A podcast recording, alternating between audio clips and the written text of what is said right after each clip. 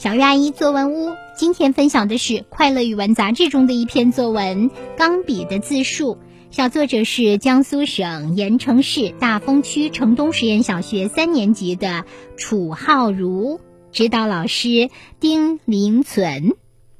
大家好，我是一支钢笔，我的小主人上三年级了，他非常爱惜我，我是他的好帮手呢。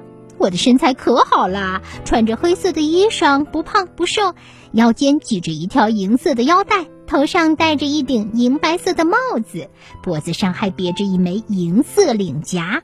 这样，钢笔既可以夹在书上，也可以夹在衣服上，可时髦了。打开笔帽，你会看见我尖尖的小嘴巴，我的嘴巴上有一道道波纹。旋开外壳，里面就是我的肚子啦。我有时候吃的很饱，可有时候却很饿。当我饿了的时候，主人会喂我吃我最爱吃的黑墨水。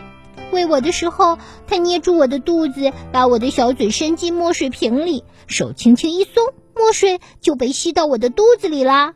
小主人可细心了，见我吃的满嘴墨水，就用纸巾把我的嘴巴擦干净。我吃饱了，脸也洗过了，又能为小主人写字了。当小主人握笔姿势不正确时，我会耍点小脾气，不出油、划破纸、弄脏书什么的。嗯，提醒他要注意了。小主人有什么心事的时候，会捧着我跟我说悄悄话，因为我是他最好的朋友。我不但是小主人学习的好帮手，还是他的好伙伴呢。好啦，以上就是楚浩如同学的作文《钢笔的自述》。接下来，我们有请邵颖老师来点评这篇作文。这是一篇状物的作文，作者通过第一人称的口吻写钢笔，采用拟人的手法，不仅描写出钢笔的外形，还描写了钢笔的使用方法，表达了作者对钢笔的喜爱。习作先介绍自己，说是主人的好帮手，再从外形和使用方法上详细介绍了自己，使读者充分了解了钢笔。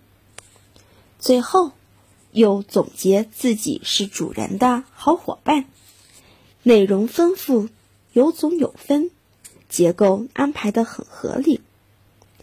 在习作中。老师最喜欢的要数作者能够采用贴切的比喻修辞，把外形特点描写的生动有趣。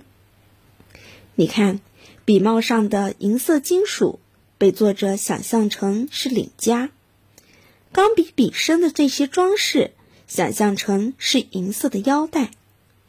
这样的描述不仅让作者的语言更加的优美。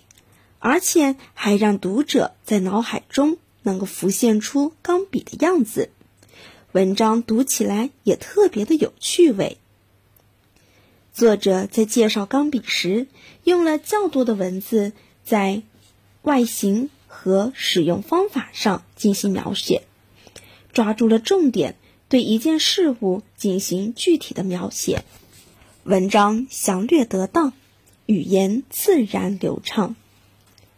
作者能够把一支普通的钢笔写得生动有趣，这都得益于他观察的细致和丰富的想象。